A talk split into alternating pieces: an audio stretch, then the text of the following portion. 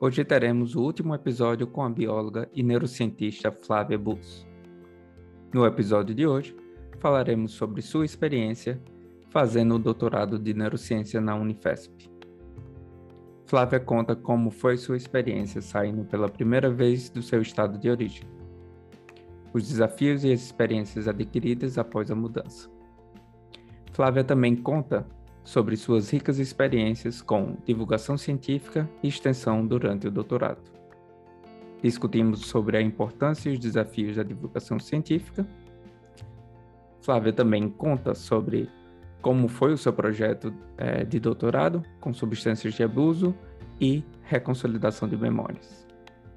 Flávia conta os desafios do fim do doutoramento, dá dicas sobre como manter sua saúde mental durante essa fase desafiadora e, por fim, ela dá contribuições de como enfrentar essa fase do doutorado.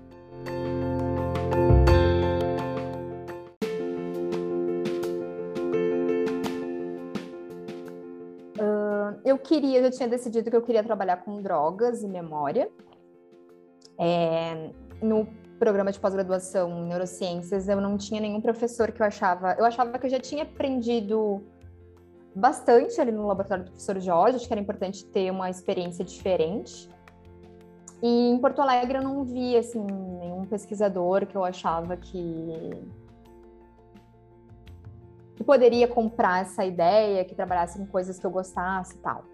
E aí eu conheci a professora Isabel Quadros, que é a minha atual orientadora, numa SBNEC, a sociedade, num congresso da Sociedade Brasileira de Neurociências e Comportamento, acho que foi em 2013, né? Foi em BH.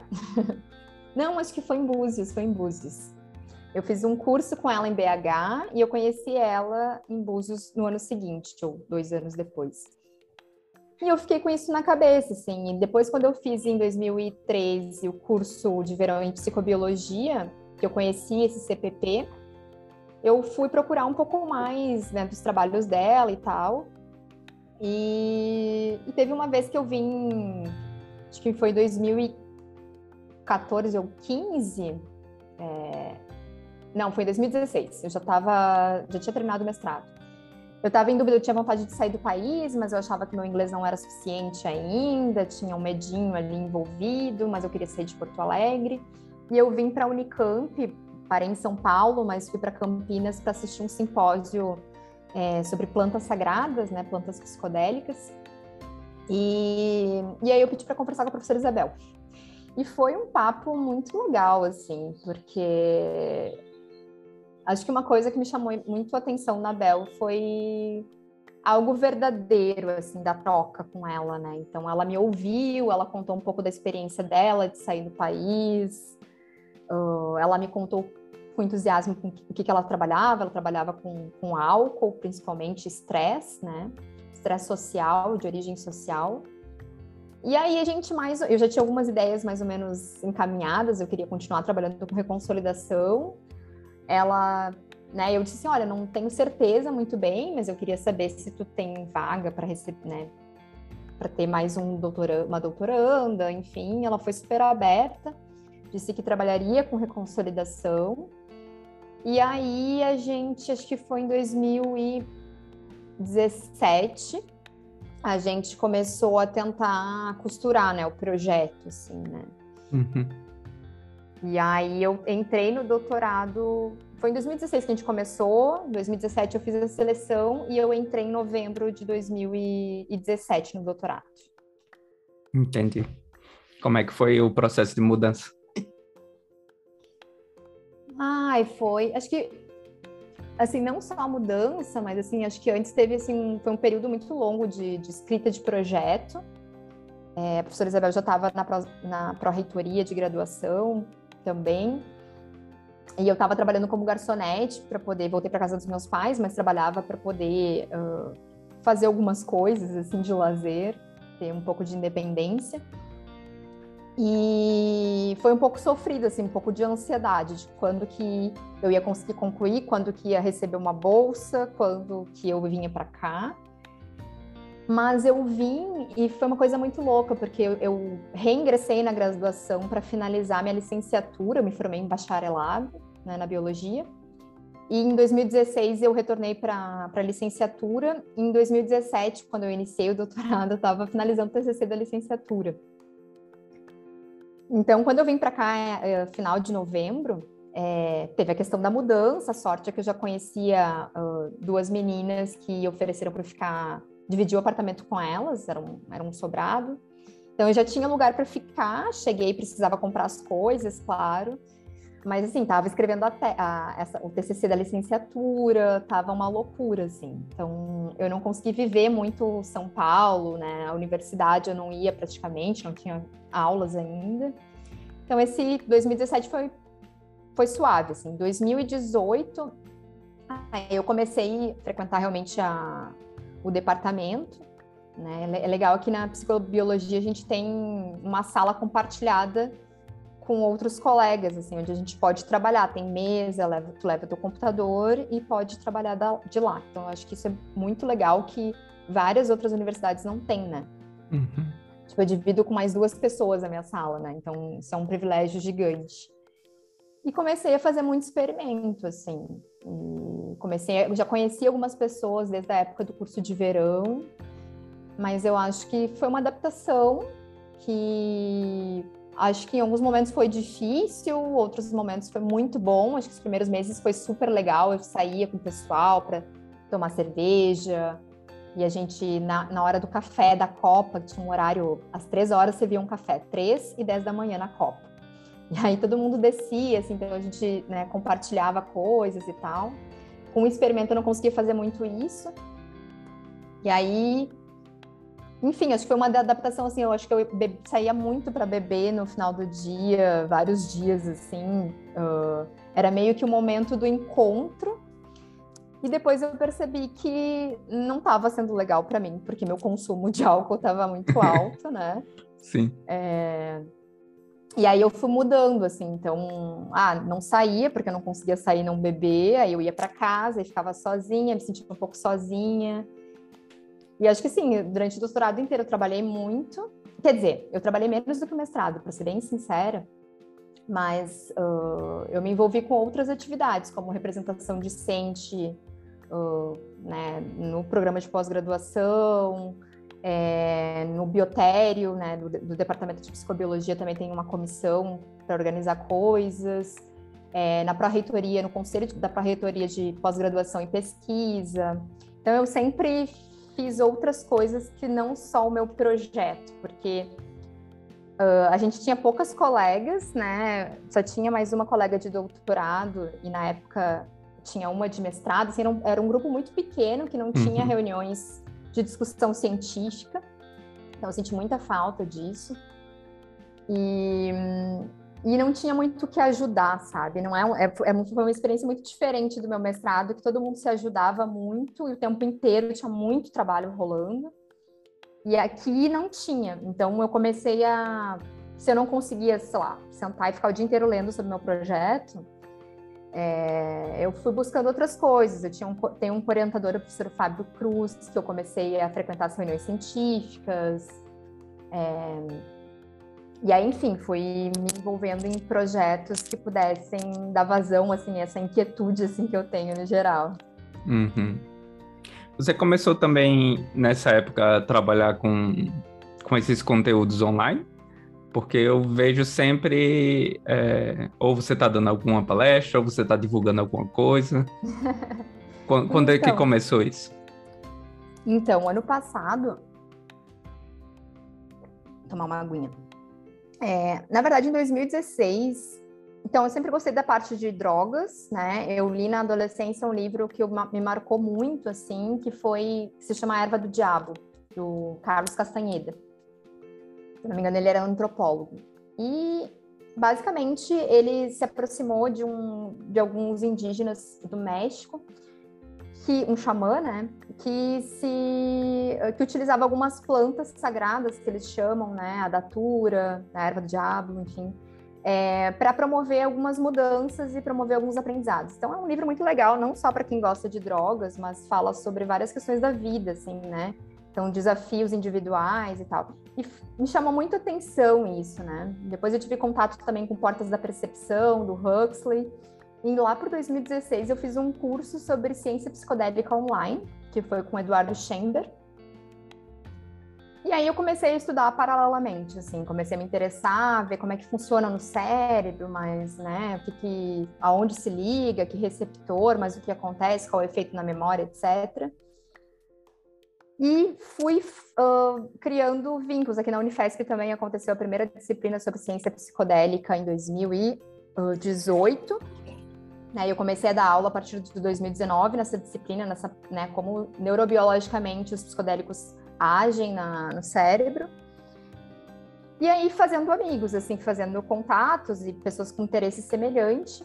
E aí ano passado, aí ano retrasado, acho que foi, foi antes da pandemia, uh, me convidaram para dar tipo um simpósio, né, numa uma igreja ayahuasqueira, num espaço que serve a ayahuasca, que é em Anderu, aqui em São Paulo. E eu fui com dois amigos, três amigos, né? E a gente, eu também dei muito essa parte da neurobiologia da ayahuasca, efeitos, né, sobre funções como memória, atenção, etc. E aí a gente começou a se falar. Eu comentei com o Lucas Maia, né, que ah, eu tinha muita vontade de escrever um, sei lá, achava que não tinha muita literatura em português sobre, sobre psicodélicos. E eu tinha muita vontade de ter uma parceria para escrever talvez um capítulo de livro, um, um artigo científico, alguma coisa assim. Uhum. É, e aí ficou assim, a gente ficou em contato e tal também. E, ah, e só um parênteses lá por 2016 também. Isso. Eu me aproximei de um coletivo de redução de danos em Porto Alegre, o coletivo Lotus, né? Que é um coletivo que frequenta festas uh, ou festivais de música eletrônica, né? E tem diferentes formas. A ideia é uh, discutir, conversar um pouco sobre os efeitos dessas substâncias e ajudar as pessoas a não terem tantos prejuízos. Então, é, desde, sei lá, bebe água, né? É importante lembrar que é importante beber água, uh, tem que tomar cuidado com a mistura entre substâncias, álcool, MDMA, por exemplo. E a gente também tinha um, uh, um posto que se chamava SOS Bad Trip, né? Eu a, a, a, maior ação que eu participei foi em 2017, de 2017 para 2018, que a gente foi para um é, para o Universo Paralelo, que é um festival de música eletrônica, talvez o maior da América Latina, na Bahia. E eu fiz parte da, desse SOS Bad Trip. Então, quem estava sob efeitos de alguma substância, né, geralmente psicodélicos, LSD, por exemplo, uh, e estava com uma experiência difícil, a gente acolhia, né, junto, fazia uma parceria junto com é, o posto médico, então é importante que se retire a, sei lá, o risco de vida, por exemplo, é importante saber que não é um risco de vida, isso só é uma questão mental, né, uhum. do, do medo, enfim, de várias coisas que podem surgir. Então, esse também foi o momento que eu quis vivenciar a questão das drogas de uma forma prática, né? E aí, voltando, aí o ano passado, então, esses, uh, esses três amigos, né, o Lucas Maia, o Dimitri e o Luiz, a gente primeiro começou com o Lucas e o Dimitri, ele propôs assim, ah, vamos fazer um site. Eu, eu queria combinar com vocês, queria ver se vocês topam da gente fazer um site de divulgação científica sobre ciência psicodélica. E foi um processo muito legal, assim, de construir junto do zero, de pensar como que seria, uh, né, que tipo de conteúdo, qual público-alvo, como que seria o site de forma gráfica. E aí depois entrou a Lia, que também já tinha feito, né, são todos pesquisadores, assim, todo mundo da área uhum. da ciência. A Lia também já tinha trabalhado com, já tinha feito mestrado no meu departamento aqui, e, e ela atualmente trabalha com produção de conteúdo, assim, essa parte mais gráfica. Então ela entrou no grupo e ela faz, tipo, umas imagens maravilhosas, assim, ela, ela que faz a diagramação do texto, tudo no site. Depois a gente incorporou o Luiz, né, que, uh, que contribui muito na parte da bioética, também faz doutorado na Unicamp. Né, o Lucas já é formado, já uh, finalizou o doutorado dele, o Dimitri finalizou o mestrado. E, uh, e por último, agora entrou o Natan, que é um jornalista né, da área científica que já trabalhou na Super Interessante, por exemplo. Então, acho que a gente está com um grupo bem legal. A gente tem esse site que é o www.cienciapsicodélica.com.br E a gente também está nas redes sociais, Instagram, Facebook da vida. Muito massa. Eu vi uns é, alguns cursos ou palestras que vocês promovem, muito legal. Incluindo é, uma pessoa que admiro muito, Draulio. Gente boa pra caramba, velho. Pense numa pessoa gente boa. Massa demais. É, o Draulio, aí é outra coisa, eu faço parte da, de uma comissão do departamento que promove as referatas, que são palestras que antes eram presenciais e atualmente são online. Aí o Draulio a gente convidou pela Unifesp, pela hum. psicobiologia. Tá. E voltando para a parte é, mais científica é, do seu doutorado, como é que foi o seu projeto? O meu projeto, uh, a ideia é a seguinte: se a reconsolidação, por um lado, é muito interessante como terapêutica, né, de transtornos que que tem a memória como algo uh, bastante importante, como dependência. É, e ao mesmo tempo, nem sempre é muito fácil, muito simples fazer a memória entrar nesse estado de, de reconsolidação. Eu queria entender qual é a neurobiologia, o que, que faz uh, a gente empurrar essa memória para poder ser atualizada, né? E aí, baseado é, na questão do. Tem várias questões que são importantes, né, para uma memória ser reconsolidada ou não, mas parece que uma coisa que é bastante consenso na literatura é que é preciso que durante a evocação, depois que a memória foi formada, quando o animal está evocando ela, precisa haver uma incongruência, uma, uma disparidade, uma diferença entre o que ele está experienciando durante a evocação e o que aconteceu durante a formação da memória. Então, por exemplo, desde a presença de uma novidade, ou sei lá, não dar droga, se o animal sempre recebia droga naquele contexto, coisas assim. A gente chama de existe um erro de predição, né? A memória dele está predizendo, nesse contexto eu recebo a droga, né? E durante a evocação ele não está recebendo, está sentindo falta, né, daquilo. Então isso é uma coisa que pode facilitar a reconsolidação. E aí a gente sabe que esse erro de predição, e tu sabe melhor do que eu, talvez, ele é mediado, né, pela dopamina. Existe um aumento é, da atividade de neurônios dopaminérgicos da área tegmental ventral, que também é uma, uma regiãozinha bem no centro do... E nome feio, hein? Palavrão. bem no centro do cérebro, que faz parte do sistema de recompensa. Então, por exemplo, várias drogas de abuso é, vão aumentar a liberação de dopamina em algumas regiões do cérebro. Mas esses neurônios eles também funcionam para sinalizar quando existe uma novidade no ambiente onde o animal está. Então a ideia era ver se a dopamina ela poderia uh, facilitar a ocorrência de uma reconsolidação ou mesmo prevenir.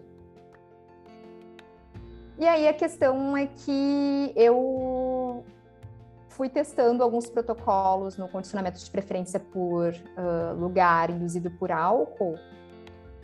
E basicamente eu não consegui muito uh, encontrar um protocolo que fosse efetivo e replicável para gerar a reconsolidação da memória. Ou seja, para eu conseguir causar uma amnésia depois da memória, depois que a memória fosse formada. Então, o meu doutorado ele conta um pouco essa história, assim, conta baseado na literatura, né? Mas que condições nessa sessão em que a memória é evocada? Então, por exemplo, se o animal vai ficar percorrendo todo o aparato, se ele vai ficar só confinado no ambiente onde ele recebeu a droga, se a droga vai estar presente ou não, né? Uhum. Se diferentes formas conseguiriam promover a reconsolidação e uh, e eu não consegui.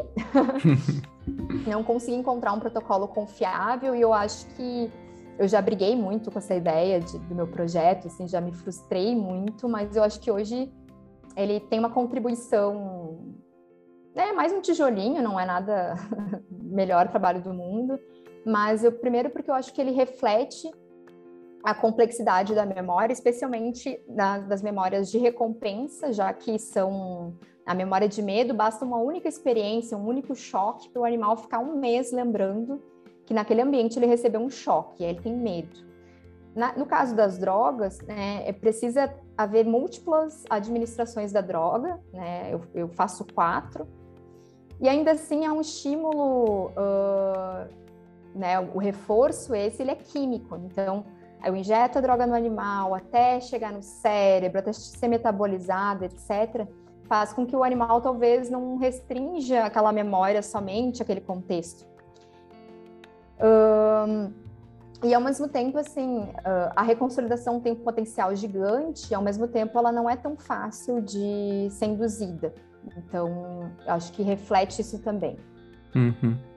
Entendi. Então, tua perspectiva em termos de produção acadêmica no doutorado, é... como é que tá?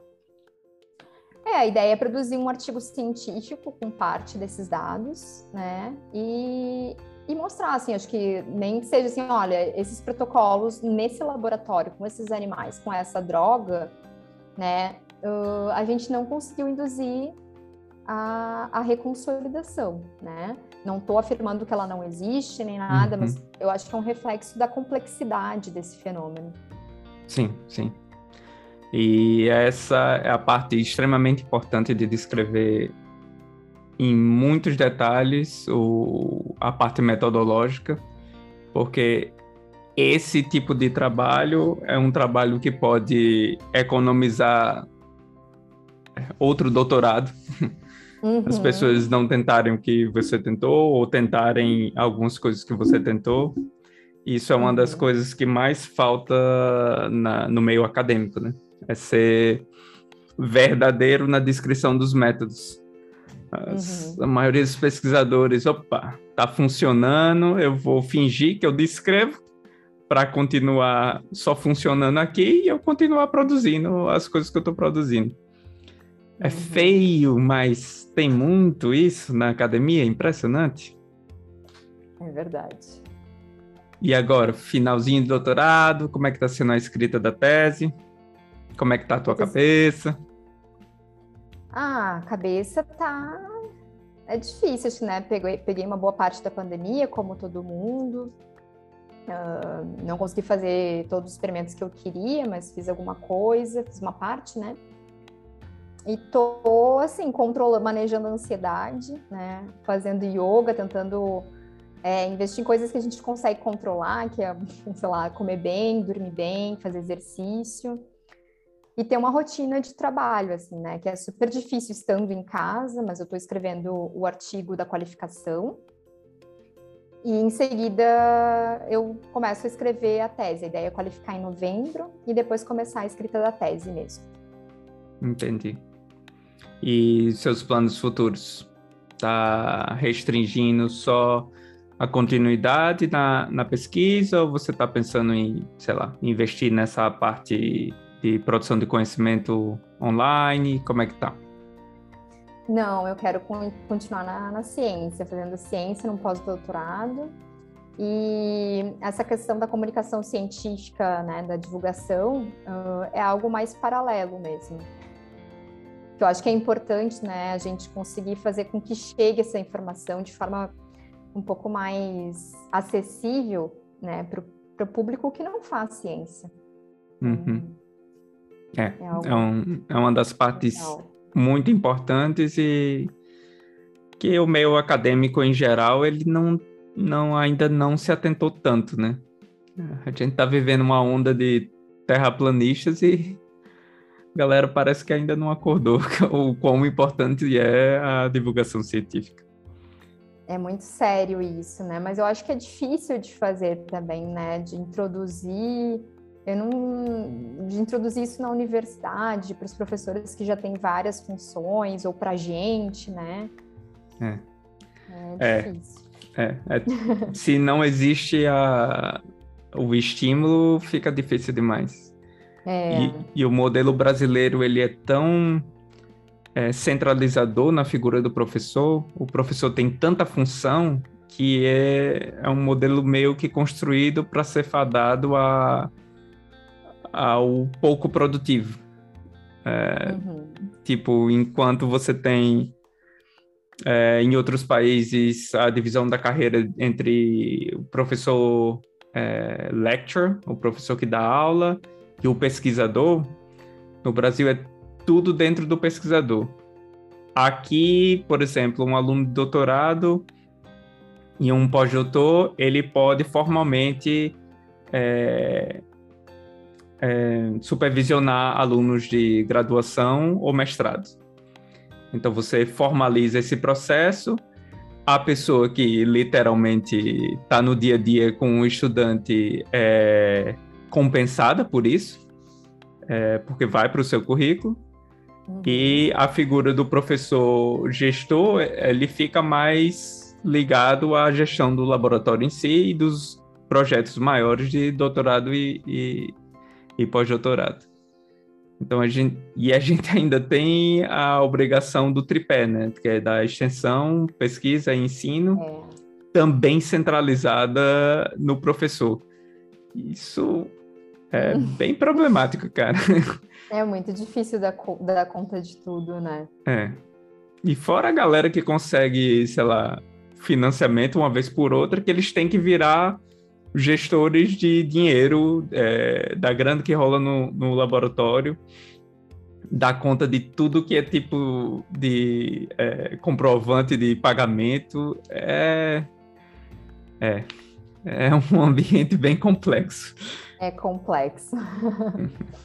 e para finalizar, assim, o que, é que você diria para os jovens que estão querendo entrar na carreira científica?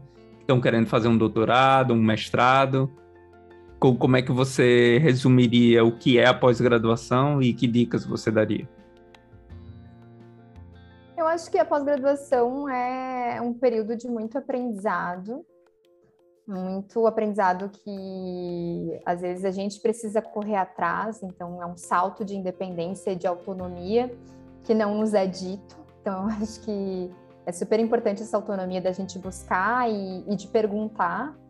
Uh, eu acho que a, talvez um, assim, assim, a característica da curiosidade, de, de, capacidade de resolver problemas e a persistência, a resiliência é meio que o motor da ciência, digamos assim. Então, seja curioso, corra atrás, pergunta para o professor, é, e não só para professor, eu perguntei muito para colegas, assim, né? Ai, fulano, tu trabalha com isso, não estou entendendo, tem algum artigo para me indicar, ou tu consegue me explicar tal coisa? E eu acho que isso é muito legal, porque nos coloca numa posição de humildade, e, e, eu acho que tem parcerias que podem vir uh, por conta disso, né? Eu já tive também, sabe?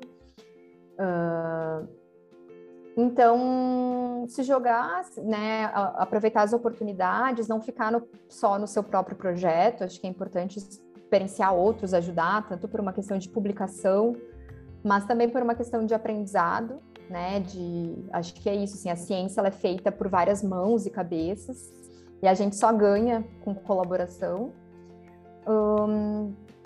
E é isso, assim, acho que tem que investir no inglês, acho que é importante, principalmente quem quer carreira, Uh, é importante não só ler, acho que eu comecei conseguindo ler e, e até um momento estava bom. É, depois é importante escrever, mas também é importante se comunicar. Também é importante tentar ir para eventos internacionais, né? ir a congressos, tanto os do Brasil, da, da, da sua área, sociedades uh, de ciência, mas também os de fora. E tentar buscar, sei lá, cursos fora do país. Eu, por exemplo, em 2019 tive a oportunidade de ir para o Canadá num curso, é, numa escola, enfim, de plasticidade, de, dessa parte de transtornos mentais, promovida pela Ibro, não paguei nada. Não tinha meu inglês muito bom, passei um pouco de perrengue, mas hoje sou uma pessoa muito melhor, assim, meu inglês é muito melhor, minha segurança. E eu acho que é isso, estude, estude estatística e, e siga em frente, assim, acho que faça alguma coisa que, que tu gosta e acho que é isso. Assina embaixo tudo que você falou. Eu queria estressar essa parte do inglês. É, concordo com você é, plenamente. Se você quer fazer pesquisa, não importa a área, é, em inglês é libertador, porque se você está numa profissão que é adquirir conhecimento, e se você colocar como perspectiva que maior parte do conhecimento está sendo escrita nessa língua, é libertador porque você, você tem acesso a uma infinidade de novos conhecimentos, que muitas vezes é só produzido na língua inglesa. E se você... É, eu diria que é fundamental. É né? fundamental, é fundamental. É, e também é dessas oportunidades, né? De, de tentar é, fazer curso fora, de, de fazer o que você tem que fazer para ir melhorando é, na língua.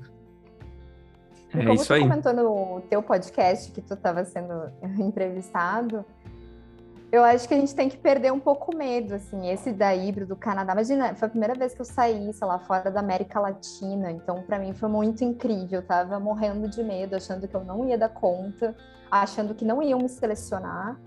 E eu lembro que eu mandei para um colega que mora, morava no Canadá, assim, para ele olhar a minha carta de intenção, né?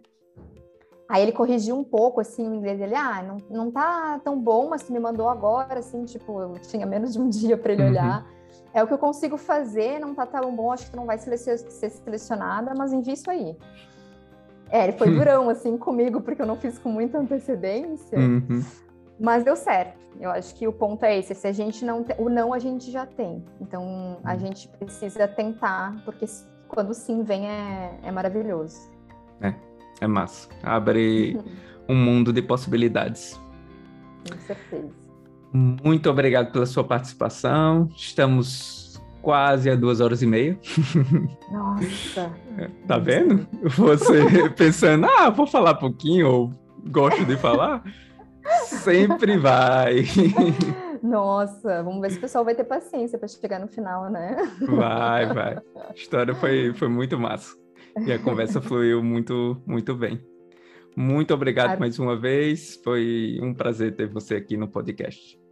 Ah, Arthur, eu que agradeço. É, obrigada por fazer revisitar um pouquinho da, dessa, dessa minha trajetória aí, foi bem legal. E desejo sucesso no podcast de vocês.